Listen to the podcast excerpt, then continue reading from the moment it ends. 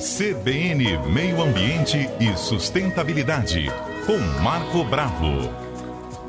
Gente, vocês se lembram das aulas de História e Geografia, em que há a teoria né, da, da, divisão dos continentes, e uma delas, que prevalece inclusive né, até hoje, é que os sete continentes eles já estiveram todos reunidos numa única massa e eles foram se desgrudando através principalmente né, dos movimentos das placas tectônicas e hoje existe essa configuração que a gente tem na cartografia, né, os continentes divididos América, Europa, Ásia, Oceania. Só que cientistas já estão fazendo projeção para o que pode acontecer num futuro que é claro muito distante, mas que sim pode acontecer. Estão discutindo inclusive a, poss a possibilidade de uma nova Pangeia. Marco Bravo acompanha isso de perto. Conta para gente, Marco. Bom dia para você. O que os cientistas dia, apontam? A gente vai voltar a ser uma única massa? É, pode ser, são quatro teorias diferentes, né? Bom dia a todos os ouvintes da Rádio CBN. Olha, é, esse processo ele é muito interessante. Você sabe que o Atlântico está ampliando e o, o, Pacífico diminuindo de tamanho. A cada ano, 10 centímetros. É o tanto que a unha da gente cresce no decorrer de 12 meses, né? Quer dizer, muita coisa. Né? Tem uma, um outro autor aí que fala entre 4 e 10 centímetros, né? As pesquisas mostram. Isso é estudado na biologia, na geografia principalmente, na história e na biogeografia também. As questões agora de Enem, elas caem muito assim, né? É, você utilizando informações de geografia história, geografia e biologia. Ano passado, ano retrasado mesmo, caiu muita questão de biogeografia. Então, quem, quem primeiro vamos identificar o que, que é Pangeia, né? Uhum. Pan quer dizer único, Geia terra, quer dizer a Terra era um único continente. Isso há 230 milhões de anos atrás, né? E foi depois dividido em dois continentes. A gente é, tem um jogo que a gente brincava de guerra de continentes, né? É, aí depois surgiu dois continentes, a Laurácia e a Gondwana, tá? Ou Gondwana. Entre eles o mar de Tétis. Quer dizer, primeiro tinha um continente só que era Pangeia, depois dividiu em dois continentes com um mar no meio chamado Tétis. Os dinossauros viviam nessa época da Pangeia, no período Jurássico. Tá? No período Jurássico surgiram os répteis e atingiu o apogeu com os dinossauros, foram os répteis mais avançados, mais evoluídos é, daquele período, e os estudos mostram que existem aí teorias da extinção dos dinossauros, queda de meteoros, é, mudanças climáticas, é, diminuição da alimentação, disponibilidade de alimentos, água também, são animais de grande porte, com gestações longas também. Quanto maior o animal e maior o período de gestação, maiores são as possibilidades dele ser extinto. Né? Ele é mais vulnerável. Então, é, nesse período, os dinossauros estavam aqui na Terra. O homem não, o homem é novo, tem 200 mil anos atrás.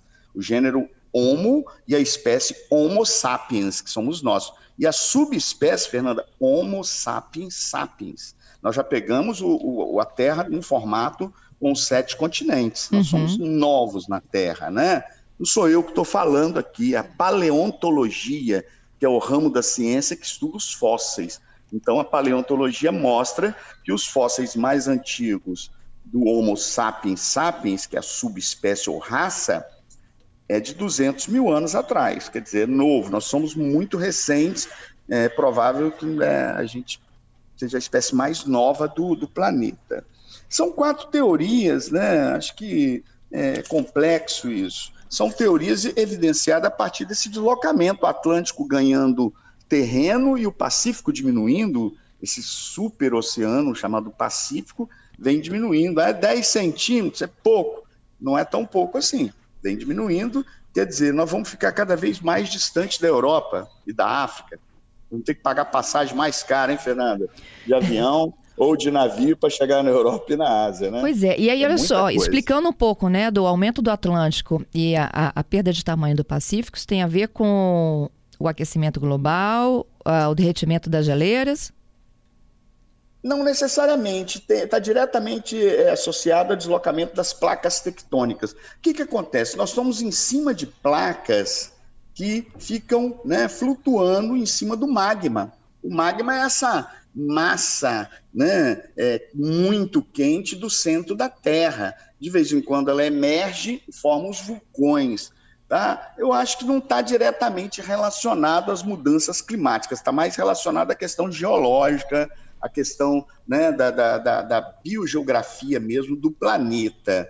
Eu acho que é, é, muito relacionado a isso. Lógico que quando a gente está é, alterando demais o planeta, nós podemos ter uma influência indireta, mas diretamente não. É igual você falar assim, é tsunami está relacionado à mudança climática? Não, tsunami relacionado a, a, né, a processos geológicos e processos é, geográficos que ocorrem no planeta. Né? São terremotos que ocorrem no fundo dos oceanos, é, nesses encontros das placas tectônicas, que provoca esse avalanche né, do oceano que invade os continentes. Nós chamamos de tsunami. Então, nem tudo está relacionado à questão antrópica, que é a questão do homem. Tem as questões geológicas, geofísicas que ocorrem com o planeta. O planeta é vivo, né, Fernanda? Teoria de Gaia, Terra viva. A Terra está. Nós estamos aqui flutuando em cima de placas tectônicas agora, Fernanda. Verdade. Então são quatro, quatro trajetórias diferentes, né? Eles estão falando aí no futuro de 200 a 250 milhões de anos. É, você tem aí o novo Pangeia, é, Atlântico aberto, Pacífico fechado, é o que está ocorrendo agora. Essa é uma teoria muito plausível. Nós estamos observando que o Atlântico está aumentando e o Pacífico diminuindo. Tem o ortoversão, que vai formar um continente chamado Amásia. Né? O Ártico se fecha, Atlântico e Pacífico permanecem abertos, mas migram para o Polo Norte. Aí teremos uma terra bem fria, né? temperada para fria, que os continentes vão se juntar e vão pro, na direção do Polo Norte. Aí teremos dois continentes. E a Terra né, vai, é supercontinente na união de todos os outros com o Polo Norte, vai chamar Amásia.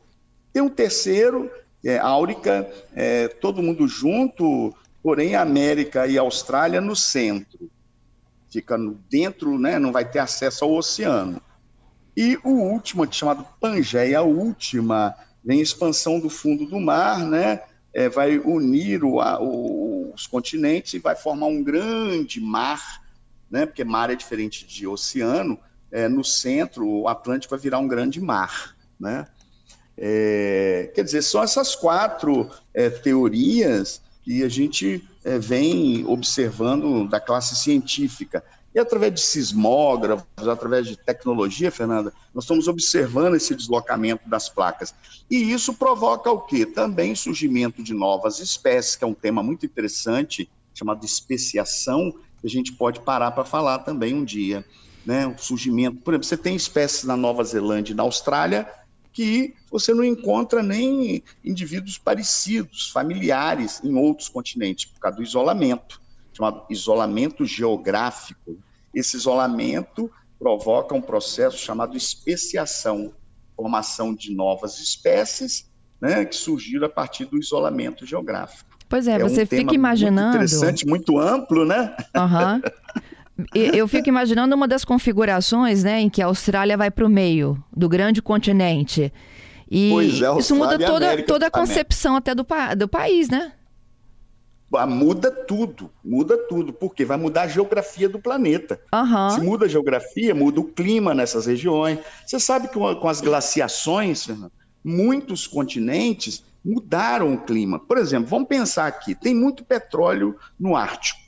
Petróleo é combustível fóssil, não é isso? Sim. Fóssil é vem da decomposição de plantas, animais, né, florestas, e entraram em processo. Aí você fala, peraí, então o Polo Norte já foi uma grande floresta. Foi uma grande floresta. Se tem petróleo lá, porque já foi uma grande floresta. Fala, mas peraí, nos polos, será que o Polo Norte estava lá realmente no polo?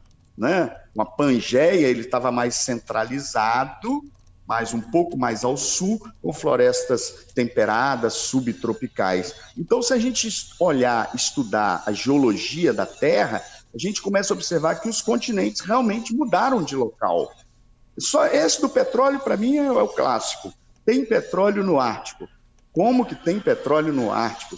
Se o petróleo é um combustível fóssil, fóssil a partir da decomposição, que leva milhares de anos né, da, dos animais e principalmente das florestas, das plantas. Então, o que hoje é um deserto frio, gélido, né, com praticamente não tem vegetação, não tem mesmo, né? Você tem as coníferas lá no norte do Canadá, aí você vem é, centro-norte, né? Você tem é, taiga, depois tundra. Você tem a tundra não tem árvore, só tem vegetação é, que a gente chama de herbácea, né? De pequeno porte.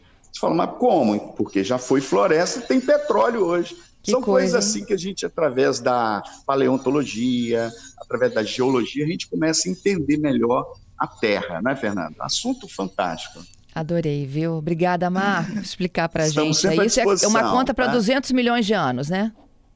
Isso, 200 a 250 milhões de anos, tá? Até a próxima. Eu te um, espero já na semana um, que vem, viu? Rapidinho, nossa. Estaremos juntos. Um, um grande abraço a todos os ouvintes da Rádio CBN.